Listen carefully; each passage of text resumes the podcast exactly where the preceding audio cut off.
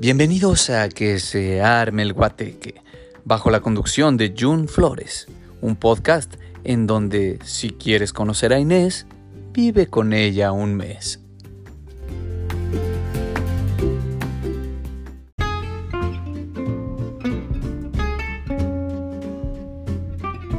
Que se arme el guateque. Bienvenidos a todos a este noveno episodio.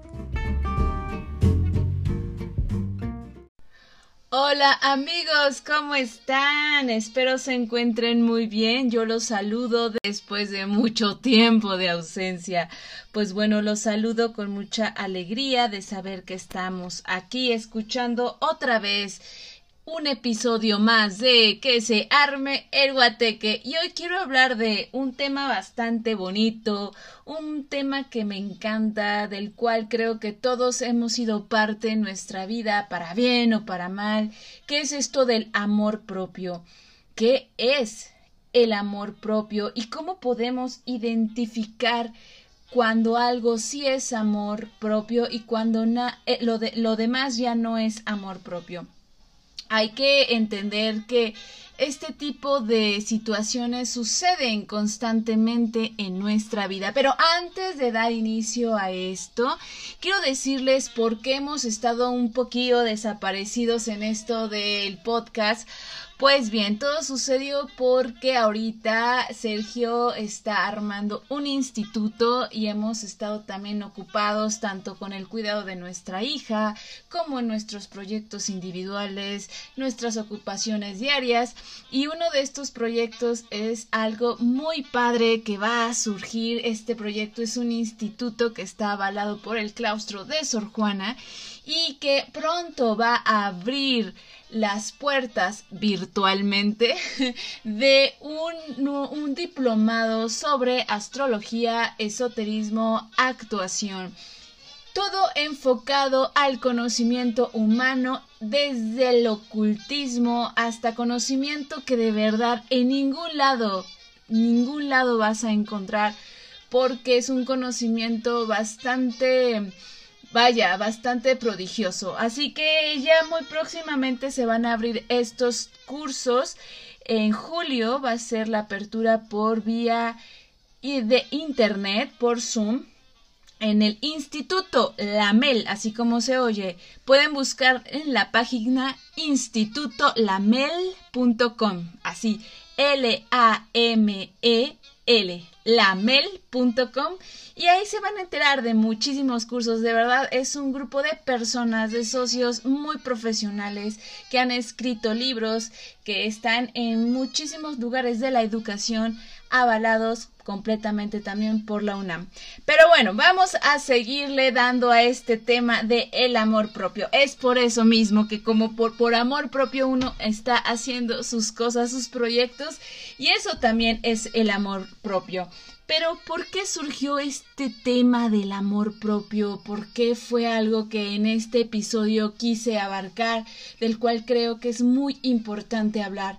Bueno, esto del amor propio nació precisamente porque he escuchado demasiadas polémicas a lo largo de ahora en esto de las redes sociales sobre personas que se expresan en contra de sus parejas, en contra de sus relaciones maritales amorosas. Muchas veces ese tipo de relaciones que son muy violentadas, muy y que son también de víctima a victimario, o sea, de verdad que ya rasgan en la parte peligrosa de la situación, pues sí se tiene que contemplar, obviamente, y llevar a un jurídico en caso de que esta persona su vida esté en riesgo, ya sea física, psicológica, emocional y mentalmente.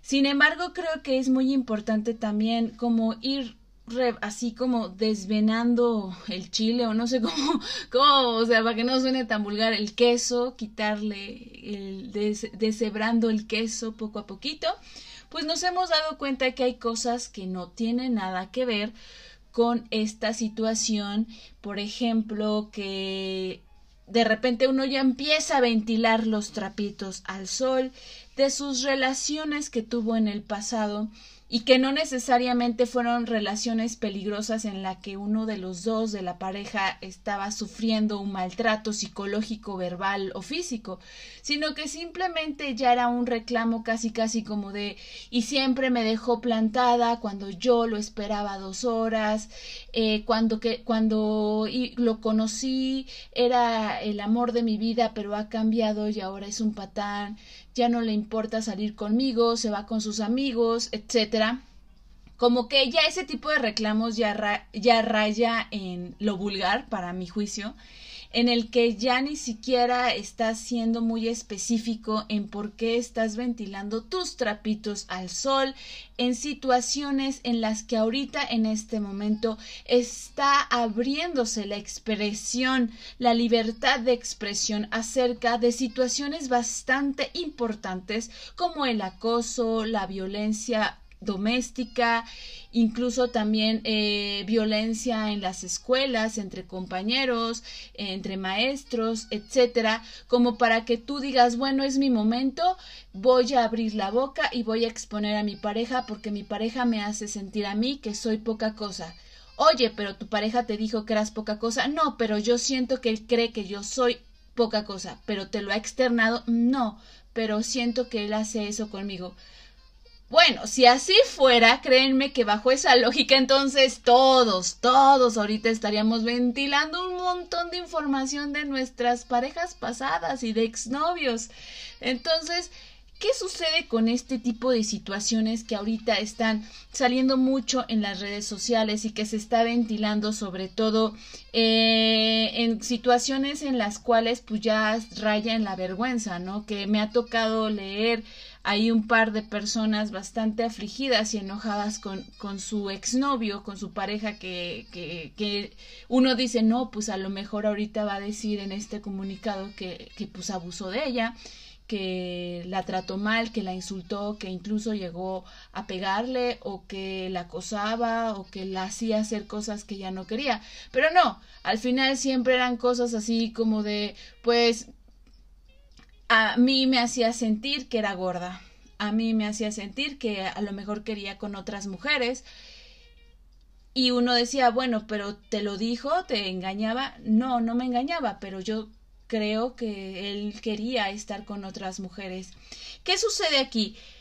Tenemos que saber qué es el amor propio para poder identificar cuando algo no está bien en una relación en la que estamos inmiscuidos es muy difícil y muy delicado abrir la boca, sobre todo si quieres exponer a una persona y exponer a esa persona solamente porque vivió contigo una situación personal que no te afectó de manera, vaya, ¿cómo podríamos decirlo? Mm, con alevosía y ventaja. O sea, que esta persona no era un celoso, esta persona no era violenta. Simplemente hay situaciones en las que pasa que uno se enoja, que uno discute con la pareja y decimos cosas que no queremos decir.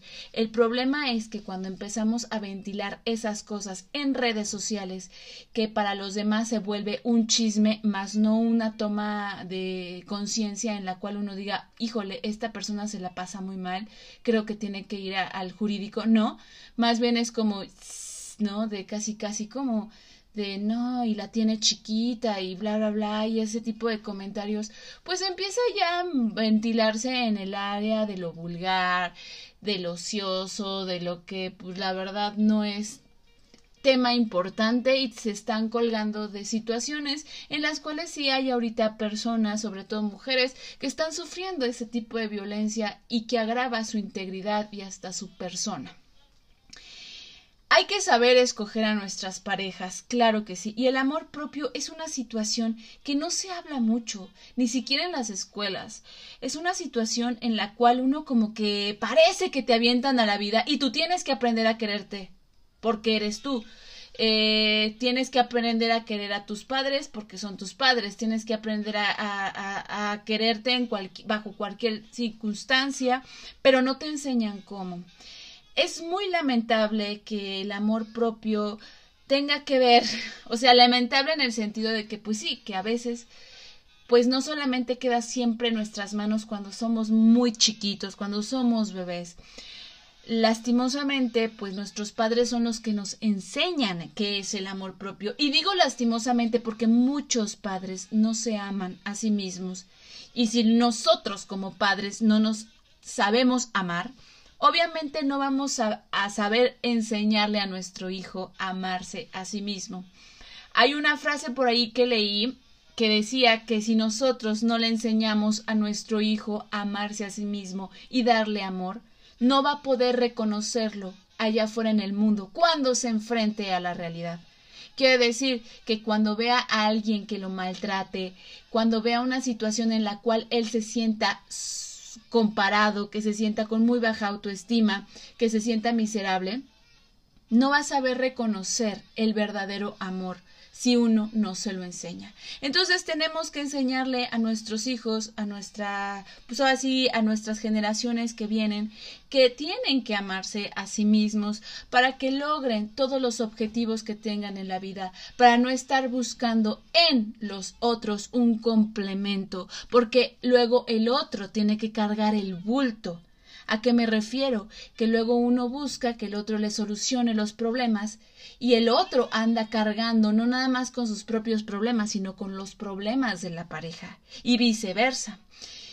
Y bueno, esto es un tema bastante bueno porque creo que todo radica y gira alrededor del amor propio. Si no cumples un proyecto, si no cumples un objetivo de vida, si te sientes devastado, si te sientes deprimido, si sientes que no tienes motivación, si sientes que tu pareja no te quiere en el caso de que estés con alguien, si sientes que aunque estés con esa persona no te sientes bien, si sientes que que no estás en una relación estable como tú quisieras, que quisieras avanzar, pero pues esta persona no quiere avanzar contigo, entonces es importante analizar qué es lo que nos está fallando y muchas veces es esta falta de amor propio. Voy a leerles acá algo para que irnos introduciendo un poquito en esto de el amor como connotación histórica eh, filológicamente hablando, pues qué era este amor y pues obviamente lo conocemos en Grecia como el eros. Leo. La traducción española de la palabra griega eros es amor. Sin embargo, existen unas diferencias sustanciales entre el significado de estos dos términos. Para los griegos, eros era una fuerza primordial de la naturaleza el principio de armonía universal, que en el ámbito físico pone en conexión la materia formando los objetos. En el ámbito social une a los ciudadanos entre sí, permitiendo el nacimiento de la ciudad, y en el ámbito psicológico vincula a los individuos, suscitando la amistad y el amor. Por tanto, el amor entre dos compañeros sentimentales, o sea, el instinto que propiamente se denomina erótico, no posee una naturaleza diferente de la fuerza que mantiene unido a todo el universo. Del lazo que, por ejemplo, une el Sol con la Tierra, digo, perdón, con la Luna. Por consiguiente, el eros griego no posee las connotaciones psicológicas e intimistas arraigadas en la sensibilidad moderna. ¿Qué quiere decir esto? Bueno, en un principio el eros eh, como, se conocía en Grecia, era la unión de los ciudadanos y la concretación de una cívica estable para una política en la cual todos estemos de acuerdo, pero también era el dador de cosas, de objetos, un poco como el motor inmóvil de lo que nos estará hablando en su metafísica Aristóteles sobre esto que hace que todas las cosas fluyan, se muevan a voluntad, que el engranaje se mueva y esto lo podríamos denominar como el eros que no necesariamente tenía que ser algo completamente sexual, también era entre amigos, no era necesariamente, ah, sí, erótico, luego, luego abres la página de internet y te salen mujeres desnudas, hombres, este, en calzones, eh, hombre y mujer besándose, ¿saben? No, o sea, este Eros era una un hacedor, un armonizador, crear lazos entre los ciudadanos para que también se creara este equilibrio en la política y en la sociedad que no olvidemos para Grecia era bien importante la política y de hecho todos los ciudadanos estaban obligados a entenderse en la política y ser seres de política, donde la opinión era bastante importante. Ahora obviamente pues las cosas han cambiado, ahora vemos esto del eros como la parte completamente sentimental de la relación con la pareja eh, con una relación en la cual pues nos sentimos también unidos socialmente porque tenemos como este peso de la sociedad en la cual pues decimos bueno pues ya estamos juntos ahora hay que casarnos ahora hay que tener hijos ahora hay que construir una familia tener cada quien trabajo etcétera no que también es como un peso muy fuerte que afortunadamente ha sido bastante cuestionado y analizado y que ya no se da así, esperemos, o sea, como que ya hay mentes en las cuales dicen, espérense, espérense, yo no quiero esto. Sin embargo, algo que tenemos que mencionar en todo esto de el Eros es que también en su connotación a partir del el banquete de, de Platón, era bien interesante mencionar esta parte en la cual era como buscar eh, eso que nos hace falta. No veían al dios del Eros como un dios perfecto porque esto significaba que lo que estaba buscando era la pieza que nos hace falta. No necesariamente que sea esa pieza que nos hace falta para ser completos, no, pero era una algo que nosotros necesitábamos. Eh, este pulso de vida, este deseo. Por lo tanto, se empieza a reflexionar a partir del banquete que el eros platónico era algo que carecía de que por eso no era perfecto, no era un Dios perfecto, porque buscaba esa carencia que le hacía falta y que la encontraría no necesariamente en otra persona, pero sí en una relación en la cual se equilibre todo aquello que estamos buscando. Para algunos podríamos traducir que el eros está en la profesión, el eros está en la pasión que uno tenga en la vida y también en la pareja y también en uno mismo. Es importante mencionar que esto de el amor propio es una situación que tenemos que entender completamente desde un lado bastante banal, porque solo desde ese lado terrenal vamos a comprender qué es lo que nos hace falta a nosotros como seres humanos. ¿Realmente nos hace falta una casa de tres pisos? ¿Realmente nos hace falta un coche? Tal, nos falta el trabajo soñado, nos falta la fama, nos falta el dinero para poder complementarnos y decir ahora sí estoy feliz y contento. Hay que cuestionarnos este tipo de situaciones en las cuales uno tiene que responderse la pregunta de qué es lo que nos hace falta. Y hablando todavía en este terreno del amor propio a partir de la pareja, tenemos que comprendernos en qué momento nosotros, dentro de nuestra pareja, dentro de nuestra situación sentimental, hemos abierto demasiado las puertas del corazón a cualquier persona, dejando llave en la puerta para que entre quien quiera. Es una educación que tenemos que ir aprendiendo eh, a medida que uno va avanzando en la vida, ir aprendiendo qué cosas son las que dejo mostrarle a los demás y qué cosas son mías, porque todos tenemos nuestros secretos y es es muy respetable y es hasta sano no andar todo el tiempo hablando de más de uno mismo, de nuestras dolencias, porque hay otras personas que sin querer, en, eh, a veces cuando uno está peleando, pues se agarran de tus debilidades para, órale, darte en la jeta con eso. Y no es porque sean malas personas, simplemente porque cuando uno se exalta, cuando uno se enoja, pues se agarra de donde al otro le duele para ahí picarle y todavía ponerle limón a la herida. Eh, ¿Cuándo es que nosotros no tenemos amor propio? Cuando le dedicamos más tiempo al tiempo del otro. ¿Qué quiero decir con esto? Cuando nuestro tiempo ya no es para nosotros y lo tenemos determinado a partir de los planes del otro. Prácticamente el otro es el que me va a decir qué tengo que hacer. ¿Qué vas a hacer mañana? No, pues voy a hacer esto. Ah, bueno. Este, y pasado mañana, pues vamos a comer, bla, bla, bla. Ok, eso está chido. Pero en el momento en que ya tu agenda empieza a depender de la agenda de la, de la otra persona, es cuando tú estás cediendo tu amor propio, es cuando estás cediendo tus cosas. Y parecen nimiedades, pero así se empieza. Cuando no tienes pasatiempos, la pareja debe tener por su lado su propia individualidad, porque si quieren caminar juntos como equipo, cada quien tiene que tener sus propios intereses, objetivos de vida, metas, gustos, intereses personales, etcétera, hasta el color de favorito. Cada quien debe tener el suyo. Igual les puede gustar el mismo, pero vaya que cada uno tenga su propia personalidad individualidad e independencia emocional.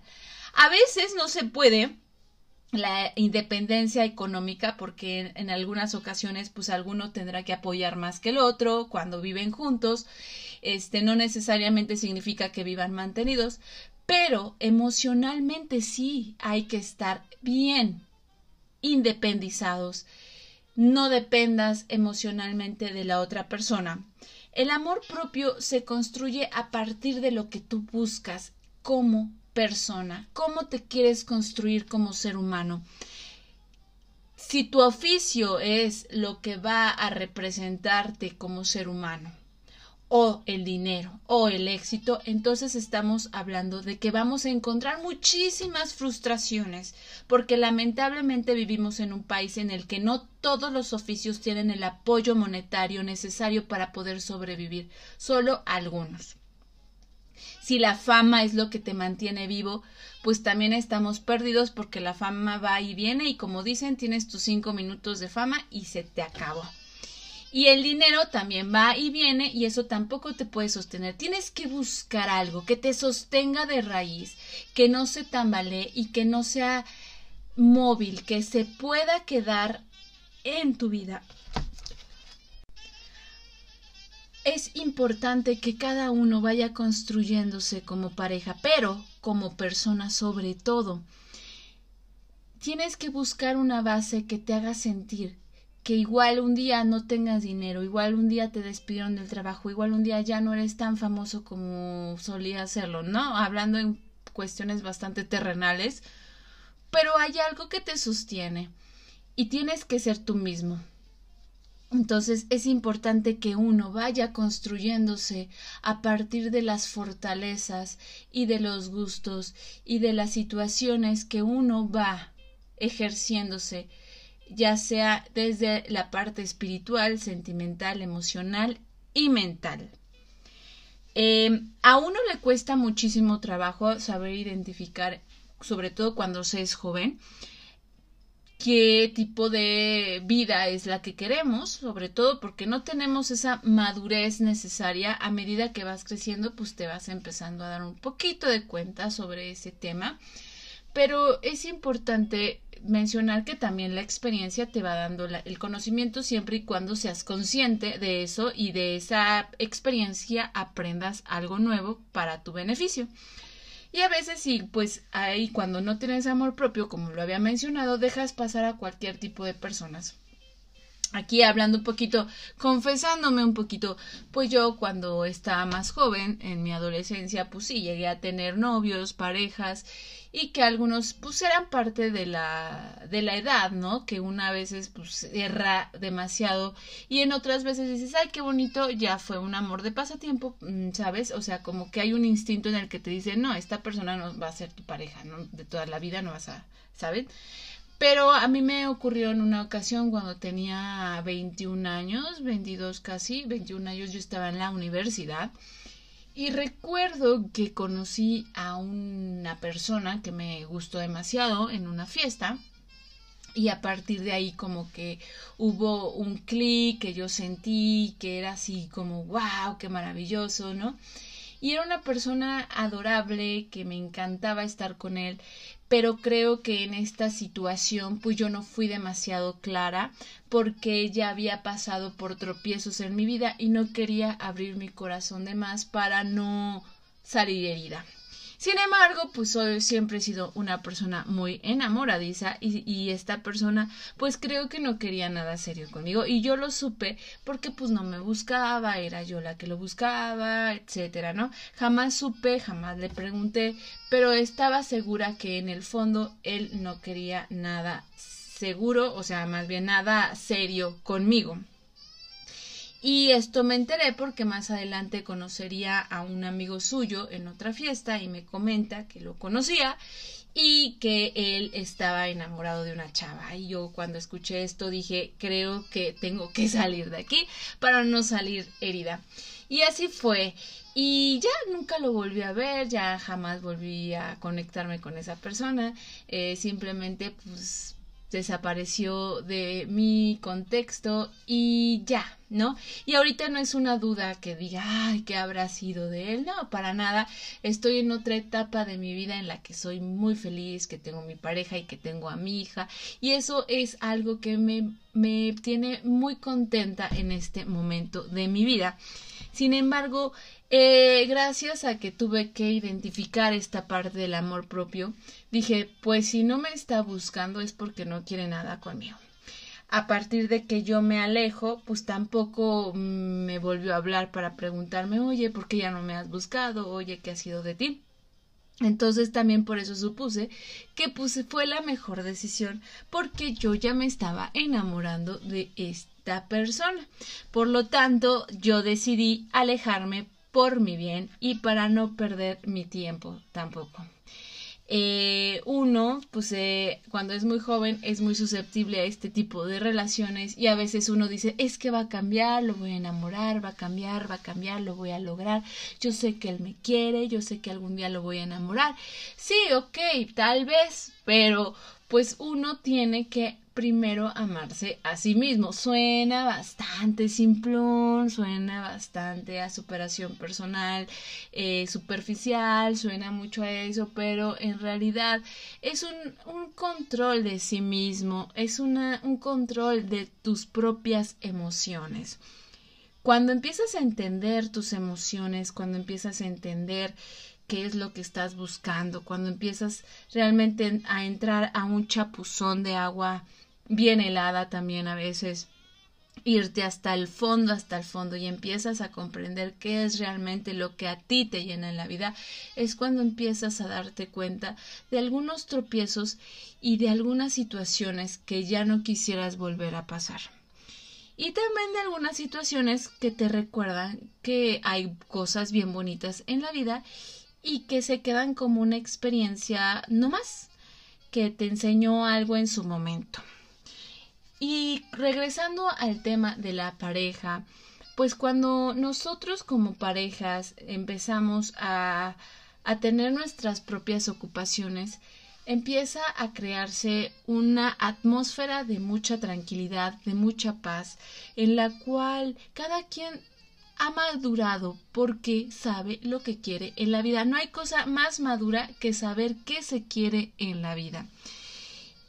Y que no cargas los problemas de la otra persona, ni tampoco esa persona carga tus problemas. Yo pienso que una relación de pareja tiene que estar dividida en tres filas. Tú en la fila número uno, él o ella en la fila número dos él o yo en la fila número 3, o sea, nosotros. Construirme yo a partir de los intereses que tengo, de los gustos, de mis puntos de vista, porque no siempre voy a estar eh, de acuerdo con mi pareja. Él está construido a partir de los intereses que tenga, sus gustos, sus creencias, etc. Y yo tengo mi relación conmigo misma y tengo mi relación con él y tengo mi relación con los dos. Es algo un poquito complicado de entender. ¿Cómo lo puedo explicar mejor? O sea, yo entiendo a mi pareja a partir de cómo lo veo a él como individuo, separado, solito, que le gusta, que hace, cómo es, etcétera, hasta cómo duerme. Y la otra fila, el de nosotros, que es la tercera fila, es mi relación ya con él, cómo me trata, cómo lo trato, cuánto lo quiero, cuánto me quiere, gustos, personales relacionados, cosas que nos gustan iguales, cosas en las que no en las que discernimos, etcétera. O sea, como ya vemos nuestra relación, sobre todo si es una relación seria que va para largo. Es importante hacer este tipo de divisiones. Y bueno, a lo mejor en este momento dices, yo estoy soltero, no quiero a nadie, no quiero estar ahorita con nadie, o estoy soltero, me gustaría tener una pareja. Bueno, pues también tienes que hacer este tipo de relación, de, situaciones, o sea, tú dividirte a partir de lo que tú eres y dividirte a partir de los ojos de los demás. ¿Qué quiero decir con esto? ¿Cómo te están observando los demás? Porque uno forja su personalidad a partir de la mirada de los otros, del juicio de los otros y las opiniones que tienen los otros de nosotros.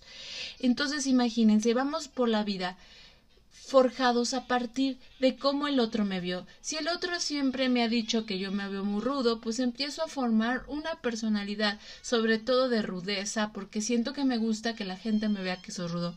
Y si alguien dice eres muy atractiva, pues también me siento muy guapa y atractiva. Y otro me dice, pues a veces eres bien chillona. Ah, pues también. Entonces como que todos estos juicios empiezan a sumar parte de mi personalidad. Pero hay que saber identificar hasta qué punto tú aceptas el juicio de los otros hacia tu persona, tú debes saber hasta qué punto esa visión que tienen los otros de ti la tomas en cuenta o no.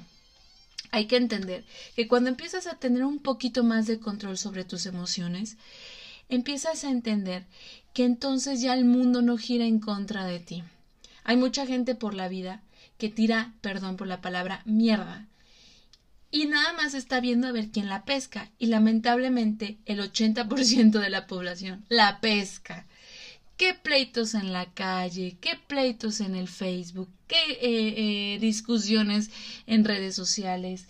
¿Qué este, discusiones con los vecinos? Si tú agarras la mierda de los otros, te vuelves el pañal de los otros. Y eso entonces también te empieza a llenar a ti de disgustos, de cosas que no te gustan, de cosas que evidentemente no son parte de la vida que quieres, porque uno no puede andar agarrando las porquerías de los otros y pensar que todo el mundo está en contra de nosotros mismos. Al contrario, cuando tienes un control de tus emociones, empiezas a entender que es problema de los otros, que esos otros, al no tener amor propio, tienen que buscar la confrontación y pelear con quien sea con tal de tener un momento de distracción en la vida. Hay gente muy enferma que les gusta pelear y estar de mal humor con los demás porque es su única distracción y su única forma de comunicación con el mundo. Pero aquí lo importante es que tú sepas identificar en qué momento esto es personal y en qué momento esta persona solo tiene pedos consigo mismo y por eso tira mierda. No hay que tomárselo nunca personal, sobre todo cuando es gente que no es tan importante en nuestra vida. Y es muy chistoso ver peleas en el Facebook, sobre todo ahora con las elecciones, gente que se pelea con otras personas que ni siquiera conocen y se la pasan horas y horas y horas y horas escribiendo y escribiendo sus puntos de vista como si con eso hiciéramos cambiar la opinión del otro. Al contrario, avivamos más la llama de la desigualdad, de la indiferencia, del enojo y de la pelea. Algo que también quiero mencionar a partir de estos posts que he estado leyendo sobre personas que hablan mal de sus exnovios y que lastimosamente el exnovio pues es un ser humano como cualquier otro ser humano y solo cometió el error de pues, ser él en ese sentido. Vaya, estoy hablando de alguien que es una persona como muy vaya, con la que nos podamos identificar. No estoy hablando de un violador, ni un acusador, ni un celoso, ni un posesivo. No, no, no. Eso sí son otras perversidades que nunca voy a estar de acuerdo con ese tipo de personas. Jamás podré entender de dónde viene su odio y su rencor, pero no voy a justificar sus acciones. Sin embargo, hablo de, de que, pues claro, que por ejemplo, ahora otra vez acá ventilando un poco mis, ¿no? decía yo, no hay que ventilar, no, no estoy diciendo nombres, entonces no pasa nada, pero yo tuve alguna ocasión alguien que de verdad me atosigaba demasiado como pareja, que en un momento yo me empecé a sentir que yo era la mala de la relación que yo era la egoísta, que yo como, que yo aquello. Este, de verdad fue un momento en el cual yo me sentí muy confundida. Era muy joven, era muy, muy joven y tal vez por eso no podía entenderlo pero sí hubo un momento en el que yo me sentía que yo era la mala y él empezó a decirle a su gente que yo era egoísta, que yo lo quería cortar porque porque yo había conocido a alguien más, lo cual pues no era cierto, simplemente necesitaba desafanarme de la relación y no sabía cómo hacerlo y mi única manera fue decirle me enamoré de alguien más y me dijo que era ahora sí que era una perdón por las palabras, puta, perra, maldita. Entonces, este, imagínense, ¿no? Entonces yo a los ojos de los otros, no, pues era una maldita zorra que andaba con otro y que lo engañaba y que no sé qué y que como no puedo entender su sentir, pues imagínate también estas personas que ahorita están ahí acusadas, balconeadas en el Facebook que ni siquiera violaron, que ni siquiera golpearon, que ni siquiera son maltratadores ni nada por el estilo, solamente pues cometieron errores porque como somos seres humanos o no cometieron errores, simplemente pues la otra persona tiene sus propios demonios que no ha podido enfrentar y entonces nos acusa o acusa a este exnovio de que es una mala persona, porque cada quien carga con sus demonios y se los quiere aventar a los demás. Pero entonces yo, recordando este tema de este post que vi de esta chica que estaba súper enojada porque porque el chavo hacía comentarios bastante bonitos de otras chicas y ella decía, pero yo me siento mal porque, porque cuando vamos a una película y ve una película y ve una actriz y dice, ay, qué guapa está, dice, ¿por qué hace ese tipo de comentarios en lugar de dar, decírmelos a mí? y dices, bueno, ¿en serio te enojas por eso? Claro, o sea, uno siempre se enoja por eso, pero no, no ventilas eso en redes sociales, así de mi novio le dice guapa a, a, Charlene Theron o como se ¿no? O sea, güey, o sea, ¿sabes? Entonces, digo, somos, o sea, somos, lamentablemente somos seres humanos que buscamos en los otros que reparen nuestros propios errores. O sea, que repare mi juicio que tengo de mí misma. O sea, si yo no me amo, quiero que el otro repare esa falta de amor que tengo hacia mí misma, ¿no? Está, está terrible. Buscamos en los otros los culpables de nuestros fracasos. Tú eres culpable de que yo no sea exitoso, por ejemplo, que pasa mucho, ¿no? Así es en el amor. Culpamos al otro de no amarnos como nosotros merecemos, entre comillas. Pero yo te pregunto, ¿te amas a ti mismo como realmente mereces? Respóndetelo. Y si es así, entonces sabrás identificar qué sí mereces y qué no mereces. Y obviamente te darás cuenta que no vas a estar con una persona que te violente, que te haga daño, que tú puedas identificar, no, pues esta persona es posesiva, esta persona me anda llame y llame para ver con quién ando, esta persona me ha golpeado, esta persona me ha dicho que soy una basura, que no sirvo para nada directamente e indirectamente también. O sea, cuando ya empiezas a identificar que esta persona es una persona como denominamos tóxica, entonces pues obviamente pues ya lo sabes y te vas. Pero si no sabes y no lo puedes identificar, entonces tienes que pedir ayuda. Cuando sabes que esta persona ya te está lastimando y maltratando emotivamente, psicológicamente, ¿cómo sabemos que esta persona nos está lastimando?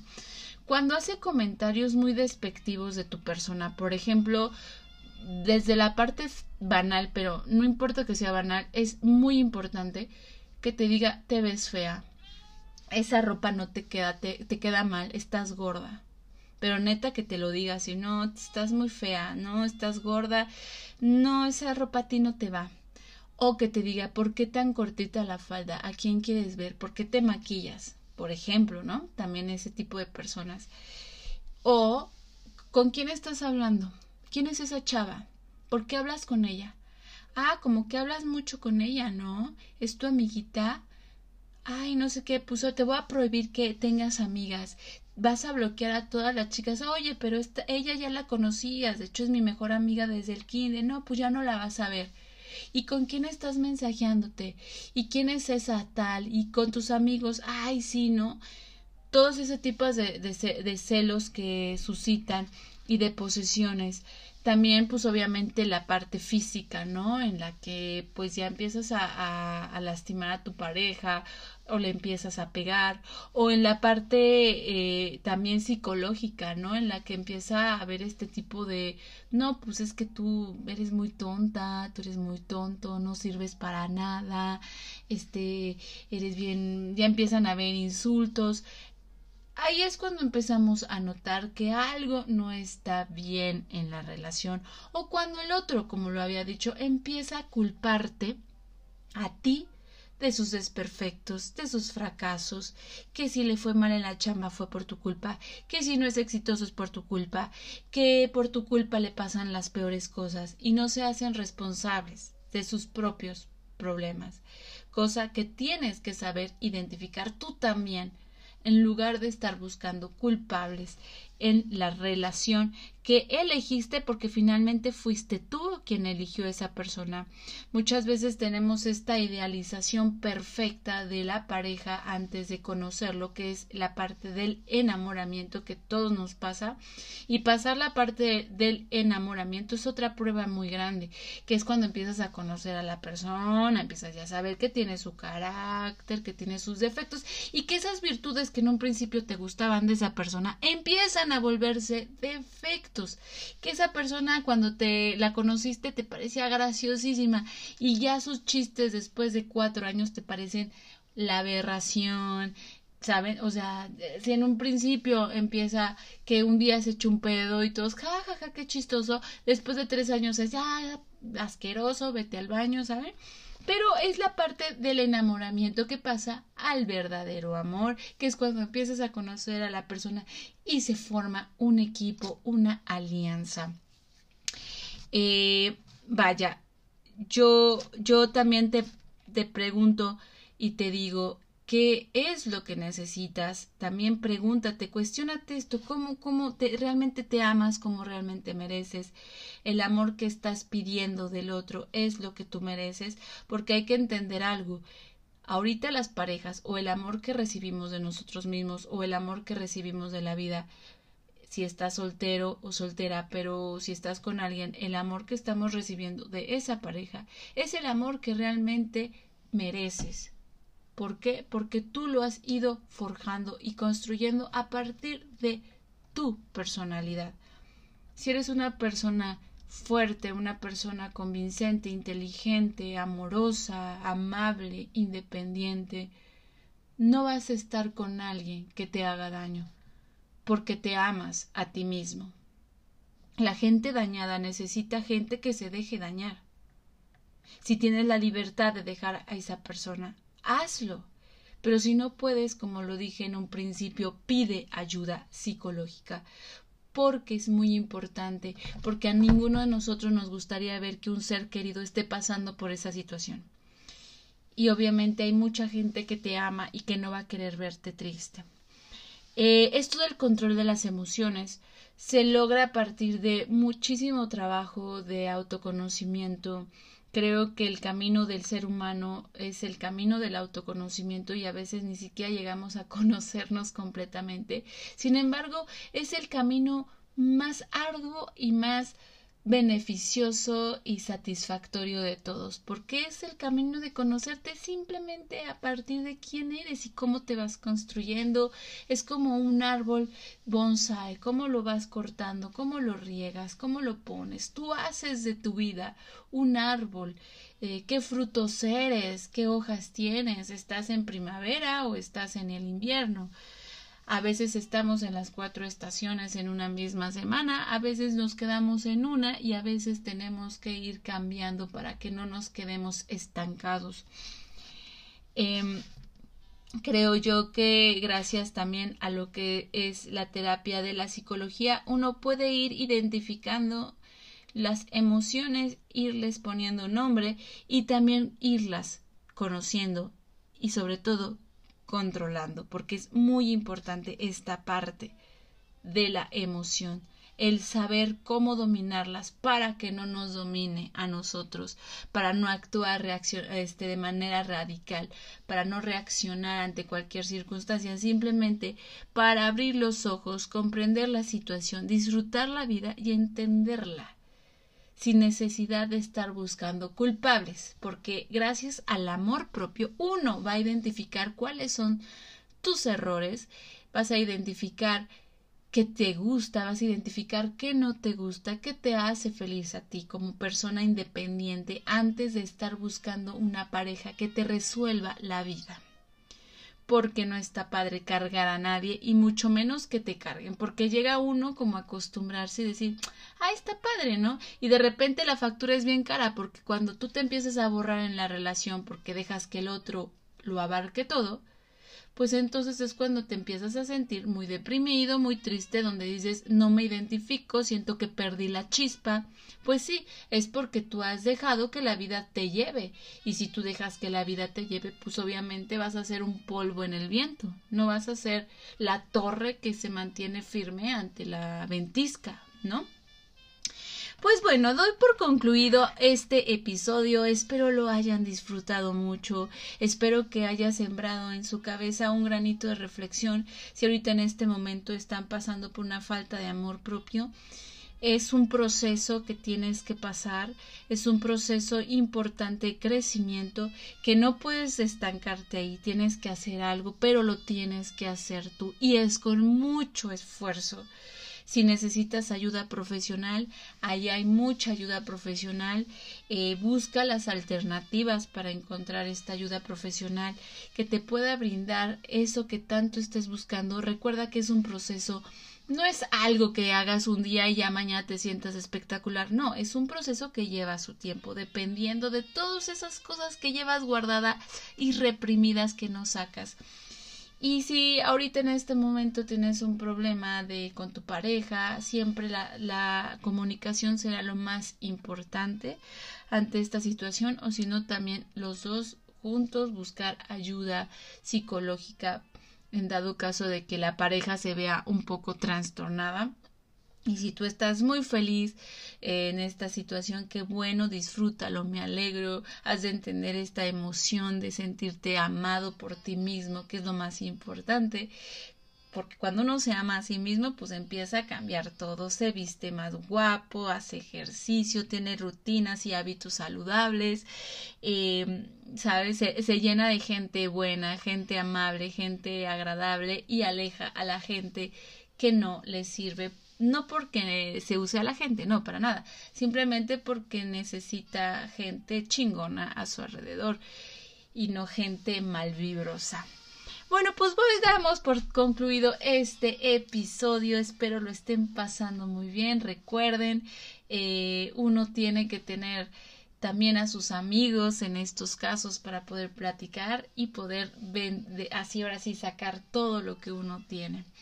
Eh, les repito, estamos en Instagram como guateque-podcast y también pueden buscarme en mi podcast, digo, perdón, en mi Instagram personal arroba jun, eh, jun con Y.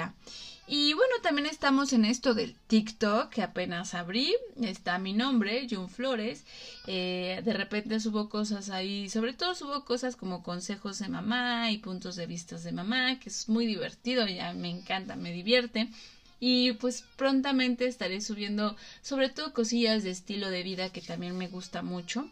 Ahí meter información sobre eso. Les recuerdo que se metan a la página de lamel.com al instituto para que puedan ver los talleres y los diplomados. Les repito, están avalados por el claustro de Sor Juana y mucha gente está ahí metida, gente de verdad que son maestros de la UNAM, gente que tienen doctorado, de verdad, muchos socios, mucha gente que está dispuesta a que el crecimiento del conocimiento humano se dé en todas las circunstancias. Pues me despido, espero estén pasando un bonito día, un bonita, una bonita noche y síganse cuidando de esto de la pandemia. Ahí vamos, ahí vamos y que se arme el guateque. Hasta la próxima.